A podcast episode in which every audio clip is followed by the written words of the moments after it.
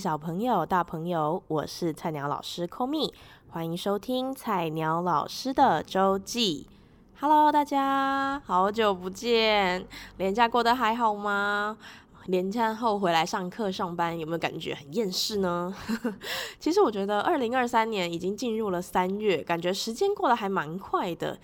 等于说，二零二三年的六分之一已经结束了，我们还剩下六分之五，大家加油！好，那呃，在连假的期间呢，其实有一个还让我蛮感到算是震惊吗？或者是算是一个蛮特别的消息，那就是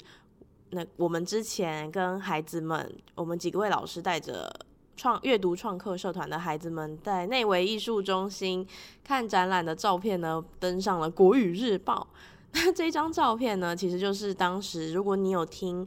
第四十一集周记，你应该会有印象，就是我有带着几个小朋友进去这个声响实验展览的里面，它其实就是有很多的音响组成的一个展览，在模拟。交响乐团或者是国乐团的声音，那我就假装 自己是一个指挥，那就安排孩子在他们想要的这个乐器上面做那个乐器的动作，然后我就在那边指挥的很开心，过过干瘾，其实是 满足了老师自己很想要当指挥的这个感觉。这样，那当时可能是应该是馆方他们有拍照，那这个照片呢就在国语日报上面有被刊出来，这样子。那我当时是怎么知道的呢？是我们的学务主任，他把这一张照片，就是他拍了这个国语日报的这个版面下来，然后就放在我们学校的这个群组里面。那我当时看到，哇，天哪，是我的背影，就是那个照片呢，就是我很算是蛮可以看得出来很热情嘛，或者是非常呃努力或者很认真的在那边指挥的一个背影的照片，这样子，还有几个孩子的这个。算是侧脸照，对，那我就觉得哦，好特别的感觉哦，就是竟然在国语日报上面看到了自己的这个背影。那关于上报纸这件事情，就让我回想到，哎，我好像第一次上报纸的时候，应该是我国中的时候。那当时因为我当时在自学，然后我们有参加这个。音乐比赛，然后有得名，我其实确切有忘记是到底第几名，应该是市赛吧，桃园市的市赛这样子。然后当时就是有得名的状况下，然后记者又觉得，诶，有自学这样子，可能是一个很特别的题材吗？就来打电话就访问了我妈，然后我妈就跟她讲一下，就是我们为什么会自学啊，然后自学的这个心路历程等等的。然后就有被刊在这个报纸上，我还记得是联合报。然后我妈当时还买了，就就就是去当天就去各大超商，就是去找说，哎，还有没有联合报这样子，然后就把那个剪下来，就是用我的照片跟上面的一些文字这样子，就觉得啊，好特别。就是这两次上报的经验都觉得还蛮奇妙的。对，好，那分享了这个很特别的消息，接下来呢，想跟大家。说聊聊，就是在连假过后呢，我们就学校有一件非常算是慎重的事情，就是要拍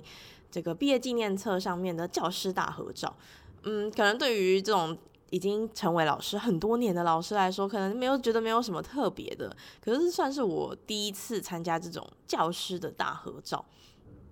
所以就觉得诶，蛮嗯，算是。另类的感觉嘛，就是因为毕竟是第一次吧，就从来没有这种教师大合照。毕竟之前可能都是代课老师或等等，就不会有这样子的经验。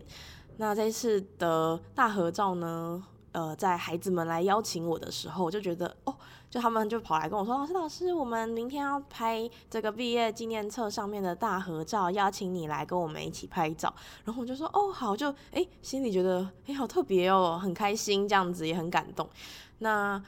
当时在拍照的时候，就站在老师们的中间，觉得哦，然后当那个摄影师按下快门的时候，我就马上想到，哎，我自己国小毕业册，毕业册吗？毕业纪念册最前面那个教师的合照，我还记得当时我拿到那个毕业纪念册上面，然后最前面就有老师的合照，就在那边找说，哎，自己的老师在哪里呀？然后你就是从小教自己的老师在哪里，就会在那边看，然后当时自己身在其中，成为老师。合照中的一员的时候，就觉得哦，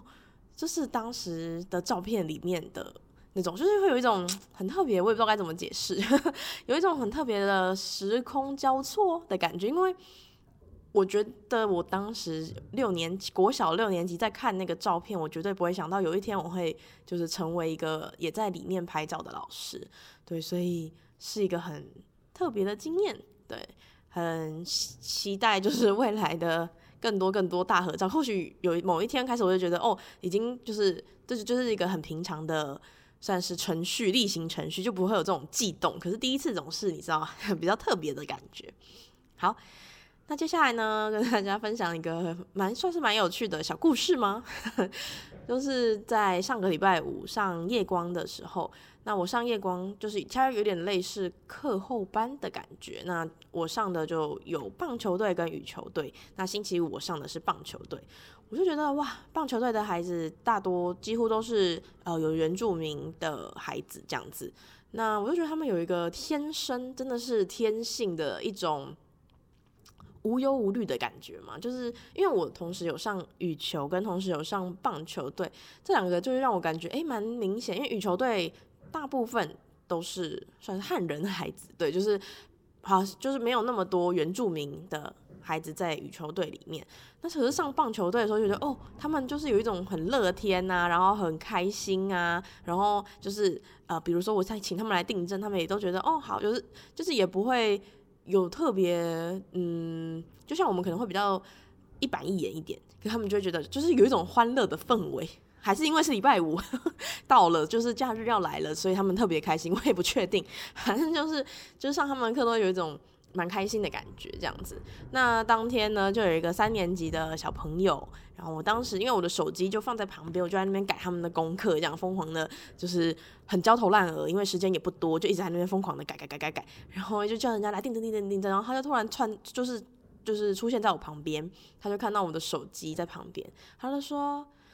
老师。”你你的手机壳都没有换呢？然后我又看了一下我的手机，想说哦，对，就是没有没有特别的想要换这样子。然后我也就是在忙我自己的事，就没有特别的去看它。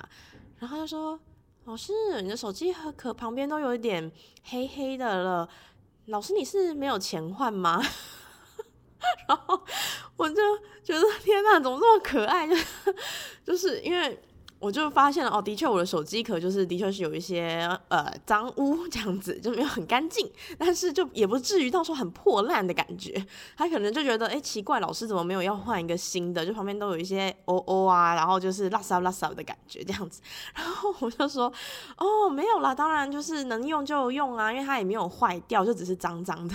然后他就有一种哦，很了解，他就突然就是有一种哦，很懂我的感觉。他就说啊，不能浪费，对不对？不要乱花钱。然后我说对，没错。就我就觉得这段对话实在是太有趣了。他觉得我是没钱，所以没有要换手机壳。哎呦，我怎么这么可爱？我就觉得哎呀，就是蛮开，就当场就觉得哎，每次都会有一种上他们的课都有这种小小的聊天啊，或者小小的这种童言童语，就觉得被疗愈到。对。好，那其实每次上完夜光就觉得啊，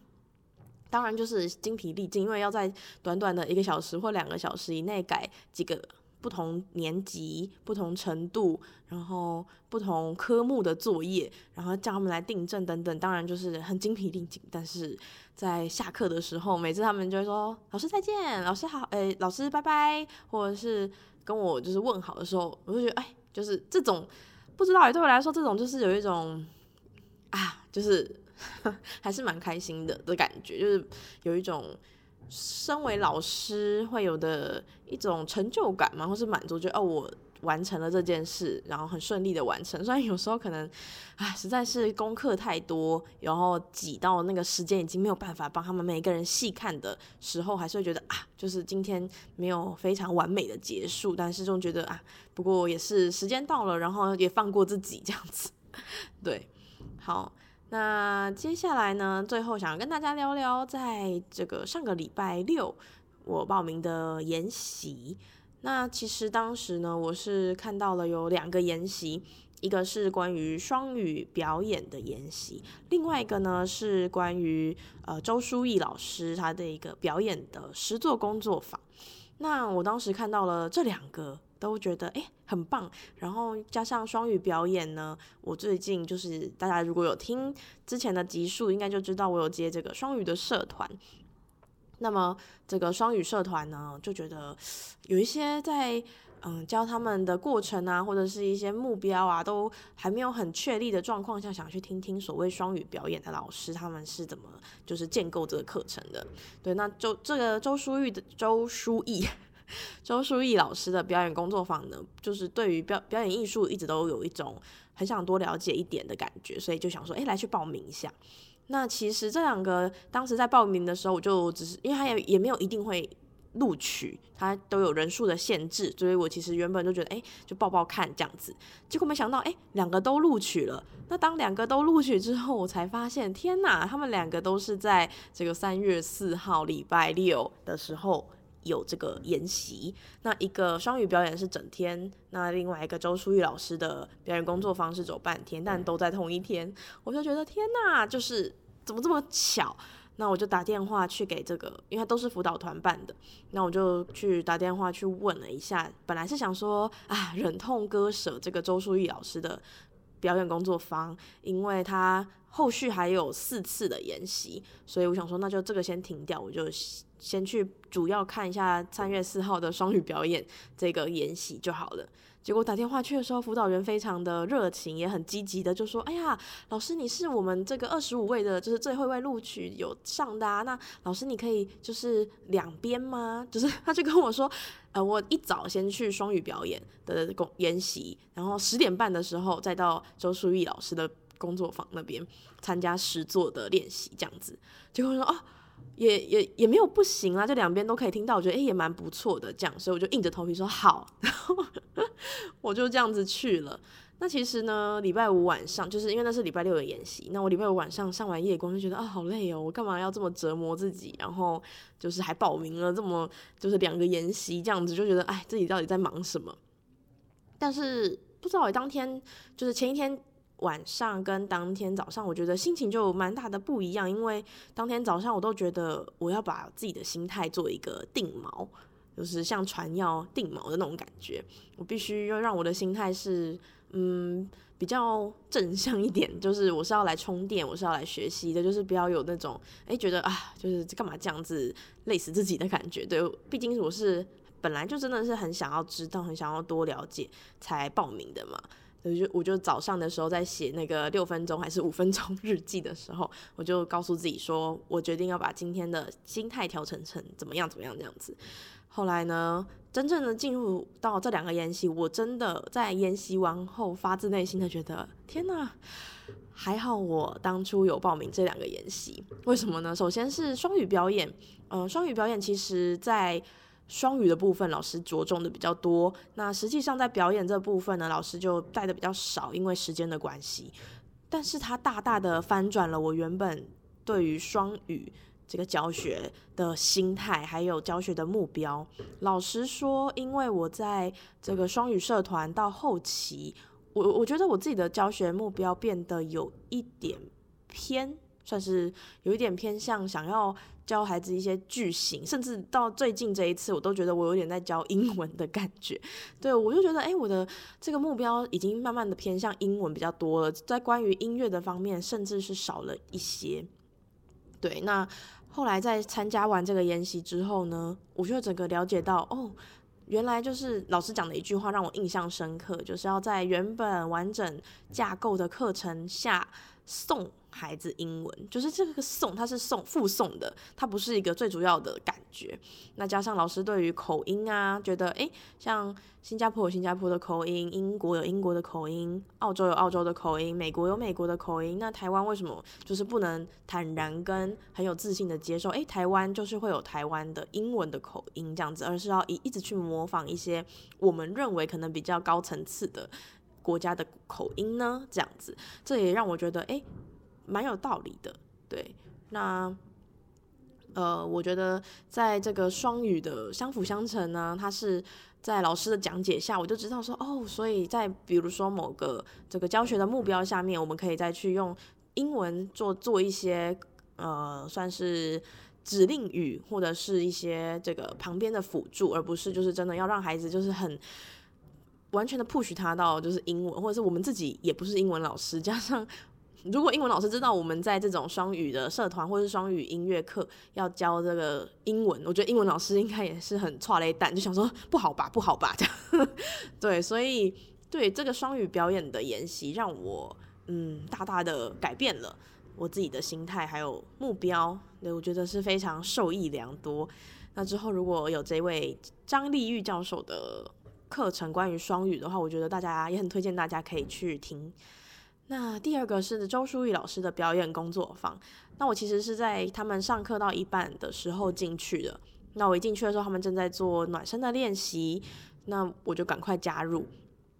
那我其实对自己的身体跟自己的肢体律动是没有很熟悉，而且也没有说很有自信。毕竟从小没有接受过这方面的训练，就是单纯只有在音乐上面而已。身体肢体的表演还真的是少之又少，可能也只有在大学的时候参加过一两次那种，就是关于舞蹈的简单的，就是算演讲课程，就是有大师班的。老师来教我们，可是也就短短的可能两三个小时，完全就是没有非常熟悉这样子。那在这个表演课，周书玉老师的表演工作坊呢，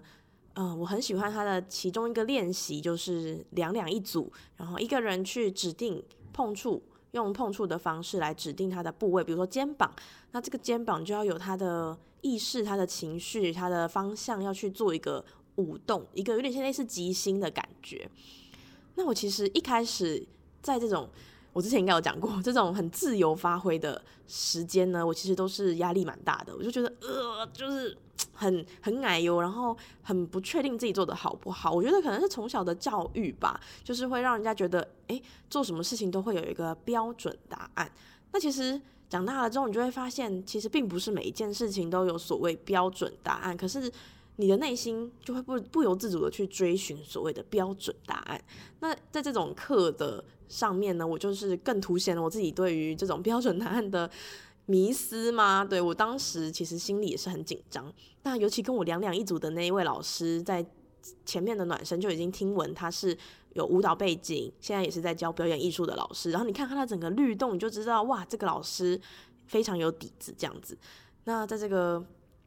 两两一组的实作中呢，我就先让那个老师表演，然后我去碰触他的身体部位，这样子，我当那个碰触的人。结果我就觉得哇，这个老师就是整个律动啊，然后整个这个线条啊，然后他整个这个舞蹈的呃姿势等等，你就知道哦，非常美，然后很有生命力这样子。然后到我的时候，我其实哇，好紧张。我们两个交换的时候，我就觉得我好紧张。然后他就开始引导我，然后我就开始。就是试着去呃律动自己的身体嘛，就是让他可以表演起来。对，结果后来我老师就说好结束，然后一结束我头抬起来的时候，那个老师我跟我一起合作的这位老师，他就眼睛发亮的看着我，他说：“天哪，你你跳得太好了！”然后我其实当时还想说，从来没有听过这种赞美，你知道吗？你是在讲我吗？他说。对你，你真的是跳得很棒哎，而且非常就是有那个你很有那个叫什么肢体的那个律动感，然后我都忍不住想要跟你一起跳的感觉。我想说，天哪，我从来没有收过这种程度的赞美，尤其是在这种肢体律动的课程，我就觉得哇，整个信心大增，觉得哇。突然有自信起来，这样子就觉得我没没想到我是哦，我有这样子的这个不错的地方吗？这样就觉得哦还不错，内心真的就是给我很大的信心，也很感谢那位老师，就是他的一句话就让我觉得哎，我往后的这个工作方都觉得信心大增，这样子，对，对我来说是一个蛮大的转变。我也从这个里面了解到说哦，这种所谓没有标准答案就是。你的心情也要没有标准答案，不能就是只有表面上说哦，没有没有没有没有标准答案去做，但是心里有压力，就是我觉得整个心态都要去改变嘛。我自己的感想啦，就觉得自己还是有时候太追求于好跟不好，或者是标准答案与否这样子。好。那以上呢，就是这一周的周记，拉里拉扎，感觉讲了好多。好，那接下来下一段是要跟大家分享一个我看电影的心得，那请不要走开哦。